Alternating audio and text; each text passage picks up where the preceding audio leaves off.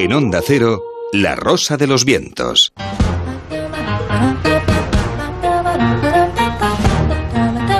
El callejón del escribano. Y hablamos eh, de cine, del séptimo arte en el callejón con José Manuel Escribano. José Manuel, eh, muy buenas, ¿qué tal? Buenas noches, Bruno, ¿qué tal? José Manuel Escribano, que se toma una pequeña pausa a final de, esta temporada, está con nosotros en dentro de unas semanas, pero queremos saber contigo, José Manuel, vamos repasando semana tras semana ahí en este comienzo de programa, en este comienzo de sección, cómo está la taquilla como representación que es del estado de ánimo de la sociedad. Llevaba tres semanas seguidas eh, subiendo y ahora... Sí. Bueno, pues no, pues no. Ahora, ahora ha bajado, ha retrocedido algo más de un 10%, bueno, casi 900.000 euros, la verdad, para, para 7, 6 millones, eh, eh, concretamente 6.070.197 euros. Ha caído, ha caído bastante. Pero, oye, hay un, hay un detalle optimista, y es que he estado mirando y resulta que el, final, el fin de semana pasado hizo exactamente el doble que el mismo fin de semana de hace un año. De manera que, hombre, no es para tirar cohetes, sobre todo porque después de esas subidas pero es un dato muy, muy esperanzador. Claro, Esta semana ha bajado, pero sin embargo estamos muchísimo mejor que hace 50, 52 semanas, ¿no? Estaba en 3 millones y algo, hemos hecho ahora la semana pasada 6 millones, un poquitín más, de manera que no está mal la cosa. Pues podemos ser relativamente optimistas, ¿no? Bueno, en todo lo alto de la taquilla, lógicamente, este padre no hay más que uno, tres, de Santiago Segura, que ha hecho hasta el domingo, hizo 3.100.000 euros. Bueno, teniendo en cuenta que se estrenó el jueves, es decir, ha sido un fin de semana largo el que ha hecho la película. De hecho, el jueves sumó 700.000 euros ya, ¿no? Se ha estrenado la película en 443 cines y 895 pantallas, que son cifras de película americana, de estas que se están estrenando todas las semanas, ¿no? 900 pantallas es una barbaridad, está realmente, para una película española no se puede pedir más. Las demás películas, bueno, pues todas bajan, claro, al entrar esta de golpe, la primera, pues baja, baja Thor, eh, la Van baja un se queda la segunda, ha hecho solamente un millón mil euros. Eh, quizá esta película, eh, la caída de, las películas siguientes son las que tienen la culpa también de que la taquilla no haya sido más bollante, porque, hombre, Santiago Legura, el hombre, ha cumplido con sus 3 millones y algo, ¿no? Bueno, Thor ha hecho 1,31 millones, eh, lleva 6,61 millones acumulados, la tercera ha sido Minions, el origen de Gru, la misma taquilla aproximadamente, 1.310.000, eh, bueno, solamente 100.000 euros menos, y lleva ya 12.300.000 euros. Y detrás, pues las de siempre, Jurassic World, Elvis y Top Gun, en el mismo orden de siempre. Claro, las películas han aguantado en taquilla en cuanto a, la costumbre, digamos, de los espectadores, no en cuanto al número que todas han bajado, porque claro, ha entrado la primera, la peli de Santiago Segura. Tenemos también que, dar una, muy mala noticia. En, Madrid han caído dos de los cines, dos de las salas más representativas y, más típicas de, de, Madrid. Los cines con De Duque en dos distintos locales de Madrid han cerrado, este lunes pasado, han cerrado. Además son de una distribuidora y exhibidora de las más potentes, pero se ve que realmente esto no da para mucho. Lo decimos siempre, Bruno, cuando hay películas que hacen 200 euros de taquilla entre los tres, entre los tres días del fin de semana, verdaderamente así una sala no puede aguantar. Y además eh, son salas eh, de las más importantes y de las que siempre tradicionalmente, porque se encuentran seguramente en el centro de Madrid, no se encuentran en centros comerciales, eh, pero cuidan mucho lo que se exhibe, lo que se muestra al público, cuida mucho la calidad de las películas y parece que eso no funciona, ¿eh? Pues no, no, es una pérdida enorme, pero mm, eh, los mismos eh, eh, representantes de los cines lo han explicado y yo creo que tienen toda la razón. Es decir, si no se puede, pues no se puede. Hay unas nóminas, hay unos gastos y, y no se puede con ello. ¿no? Pues son seis, siete salas entre los dos cines pues eso, de los más emblemáticos que se dice, ¿no? Los cines Conde Duque, el, Conde Duque eh, de Alberto Aguilera, de la calle Alberto Aguilera, es un cine de toda la vida. Primero fue otro cine, luego este Conde Duque, en fin, bueno, pues ha caído porque hay cines que no pueden aguantar esta, esta escasez de taquilla. A ver si lo remediamos entre todos, hombre. Lo remediamos eh, con estas recomendaciones que hacemos eh, para este tiempo, para este verano, para este mes de agosto que en unos días va a comenzar. Es en la actualidad.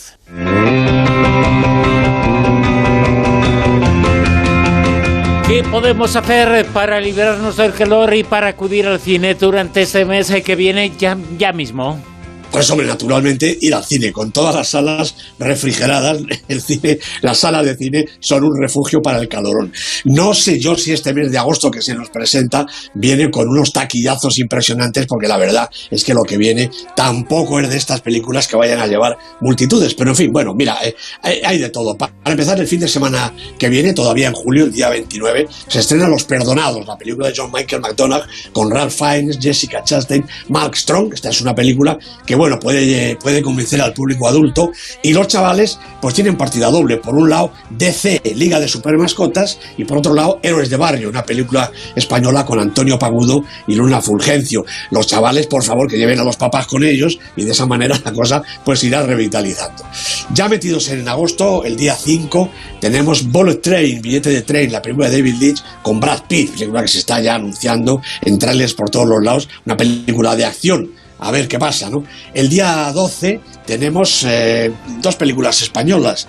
Por los pelos, una historia de autoestima, de Nacho G. Velilla, y también voy a pasármelo bien, la peli de David, de David Serrano con la música de Hombres G, un musical, el cine español naturalmente se atreve con todo.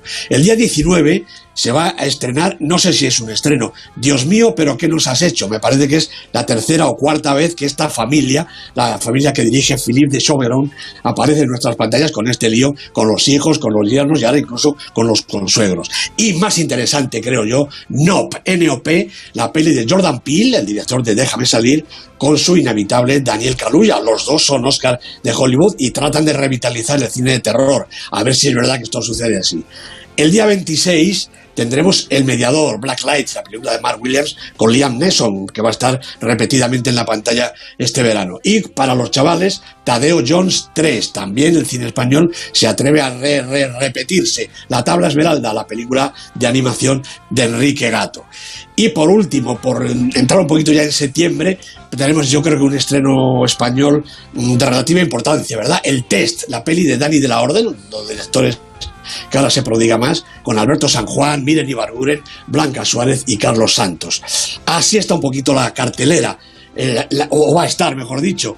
Y si tenemos un ratito más al salir del cine, pues yo recomiendo muy encarecidamente este libro, un libro de cine, El hombre que podía hacer milagros. Repite el título de una película americana antigua del año 36. Y el autor es Iván Reguera, bueno, crítico de cine, guionista, productor, director, un hombre de cine y además una de las pocas personas que, de las que se puede leer en Facebook todo lo que escriba, ya es un mérito grande, ¿no? También eh, Iván es escritor, autor de novelas populares muy multipremiadas y aquí en El hombre que podía hacer milagros pues celebra nada menos, como todos sabemos, que el 50 aniversario del Padrino. Esta novela es un apasionante relato pues con todos los protagonistas de la historia del rodaje, productores, grandes jefes de los estudios, mafiosos sin cuento, actores, actrices y por supuesto Francis Ford Coppola y Marlon Brando y Al Pacino. Bueno, eh, el hombre que eh, podía, ah, que no podía, que podía hacer milagros cuenta la historia del padrino, la película que pudo no rodarse, basada en un libro que pudo no escribirse y dirigida por el hombre que pudo no dirigirla. Una, una novela en la que casi todo lo que cuenta es verdad, aunque parezca mentira. Y en la parte que se inventa Iván Reguera, pues tiene todas las posibilidades de ser real. Absolutamente recomendable para quien quiera conocer las vicisitudes de la creación del padrino y de paso saber cómo funcionaba el Hollywood de los años 70 y 60 que es la recomendación, el libro que recomendamos esta noche en el Callejón.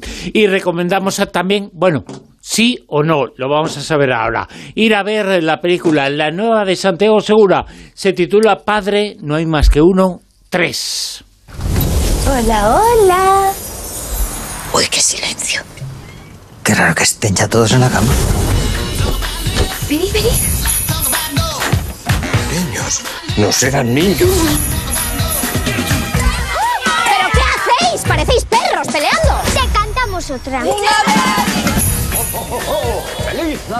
Santiago Segura es un valor seguro en cuanto a la taquilla, no tanto en cuanto a la crítica, ¿no? Bueno, pues vamos a ver, mira, ¿qué, decirte? La película. Bueno, valor seguro lo es. Otra cosa es que la crítica diga cosas buenas o no. Exactamente. La película está escrita, producida, dirigida y también interpretada por Santiago Segura, con María Luisa Gutiérrez eh, en la producción y Marta González de la Vega en el guion, su co-guionista habitual. La protagoniza Santiago Segura, como digo, con Tony Acosta, Carlos Iglesias, Luna Fulgencio. Bueno, todo el mundo sabe ya quién es eh, don Santiago Segura Silva, uno de los hombres más listos de nuestro cine. Además de un sinfín de cosas más, como humorista, presentador y conspicuo actor de doblaje, es el director de la serie de Torrente, cinco películas entre 1998 y 2014, también Sin Rodeos del año 18, también del éxito del verano pasado, A Todo Tren, Destino Asturias, y de esta nueva franquicia de Padre No hay más que uno. Bueno, diez películas en total, la verdad que con un extraño récord. Es difícil saber cuál es la peor. Bueno, que se pueden dar algunas pistas. Bueno, Padre no hay más que uno tres es lo que algunos han llamado una comedia navideña. Y no es del todo mentira, porque navideña, pues sí que es. La familia García está viviendo esos momentos mágicos que cada diciembre trae consigo, sobre todo cuando se acaba. Aquí todos son preparativos para la Navidad y hasta van montando ya el nacimiento, pero no al completo, porque el niño Jesús solo se coloca en Nochebuena. Resulta que es una figurita antigua, de mucho valor sentimental y claro, los chicos que van a lo suyo se las apañan para hacerla pedazos. Solución, pues reponerla de alguna manera antes de que el papá se entere.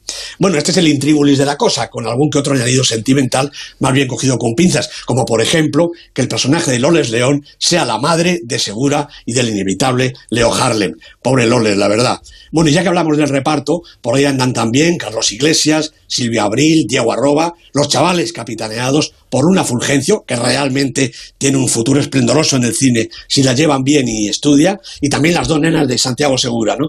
Y unos caminos de Florentino Fernández, Carmen Conesa y Santiago Urrialde. Algunos de estos son buenos actores, y otros pues me parecen buenas personas, ¿qué te voy a decir? Unos y otros se pelean con un guion ramploncillo, facilón y con muy poca gracia. Incluso Tony Acosta, pongo por, por actriz de reconocida solvencia, se atasca con su personaje, seguramente porque la tiene más que harta. Y ese es el problema, que todo es repetitivo y está muy escasamente trabajado. Un defecto que ya se mostraba en Destino Asturias y que aquí es clamoroso. Todo este elenco, y los niños los primeros, necesitan una dirección concienzuda, mucho más seria, rigurosa y atenta de lo que Segura está dispuesto a conceder. Claro, la película es más rentable, que lo será, si empieza siendo más rápida en el rodaje y más barata de producción. Pues no importa, parece que el entramado resulte una estafa para el público más desprevenido. Bueno, aunque a lo mejor eso da igual, ¿eh? Recordemos que en las dos entregas anteriores, 14 14, 14 millones 250 mil euros y 13 millones respectivamente, por no hablar de los 22 millones de Torrente 2, ¿no? Y esta por ahí les andará viendo el arranque que ha tenido.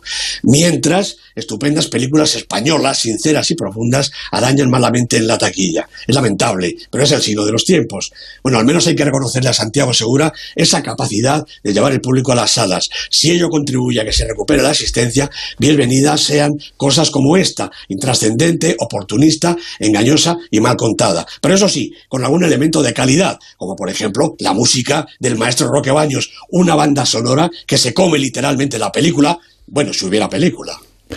Padre no es que uno, es la película Padre no es más que uno, el 3 es la película, el estreno, la última de Santiago Segura, un valor seguro en la taquilla y un valor seguro en la crítica, aunque no siempre es buena. Bueno, eh, siempre es mala, hemos de decir.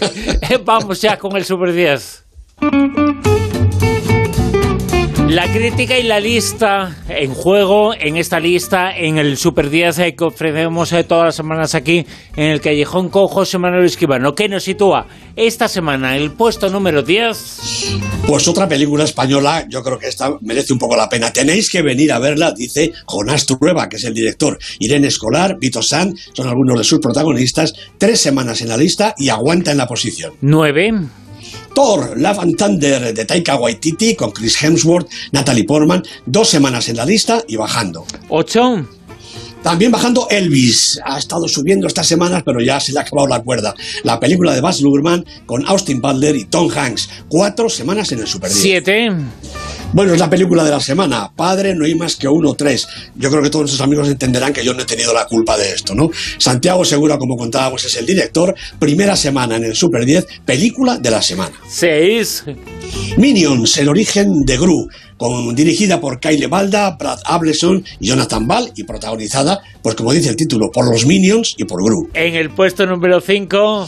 Pues aguanta aquí la peor persona del mundo, nuestra película veterana, 19 semanas ya al borde del verano. A ver lo que aguanta la peli de Joaquín Trier con Renate Reinsve, Anders Dien Anderson Lee. Como digo, 19 semanas nada menos en el Super 10, repitiendo posición. En el puesto número 4. Pues también repite por aquí ya nadie cede. Todo a la vez en todas partes. Esta película verdaderamente marciana dirigida por los Daniels, Daniel Kwan y Daniel Snaith. Michelle Yeoh, Stephanie Su son los protagonistas siete semanas en el Super 10. Podium, últimas medallas de la temporada son para, en el puesto número 3, el bronce. Pues el bronce para Ennio el Maestro, la película, el documental de Giuseppe Tornatore, que es Super 10 ya, 10 semanas en la lista, la película que cuenta la vida y sobre todo la obra del maestro Ennio Morricone. Plata, el número 2. También sigue aquí Alcarrás, la peli de Carla Simón, eh, protagonizada por Jordi Pujol Dolcet, Ana Otin, 12 semanas Super 10 y aguantando muy bien. Todavía hay gente que no la ha visto y animamos aquí a que vayan a verla. Y en el puesto número 1 finalizamos la temporada con el siguiente oro para... Pues para cinco lobitos, aguanten el número uno, esta estupenda, entrañable, divertida, lo tiene todo la película de Alauda Ruiz de Azúa, una ópera prima, pero que parece la obra de una veterana. Laia Costa y la maravillosa Susi Sánchez son dos de sus protagonistas. Ocho semanas en el Super 10. José Manuel Esquivano, como siempre, ha sido un enorme placer estar contigo, contar eh, con tu saber en el mundo del cine, en la información, en lo que dices, en lo que cuentas y volvemos esta noche. No te ha gustado mucho con la crítica y por supuesto, la semana que viene, bueno, perdón, la semana que viene no, la temporada que viene estaremos eh, contigo y contaremos en más cosas y contaremos eh, cómo va esta película que tanto te ha gustado y qué ha sido la crítica de esta semana. La gente está expectante eh, con eso. Sí, bueno, segu- seguro, seguro que este señor hace películas mejores, pues dentro de poco, en cuanto se lo proponga. Los- Mientras tanto, pues nada, Lo sabremos y por supuesto lo contaremos contigo aquí. José Manuel, mil gracias un año más por estar con nosotros. gracias a vosotros, Bruno, un abrazo, muy buen cine para todos y mucha salud, que es lo que nos hace falta.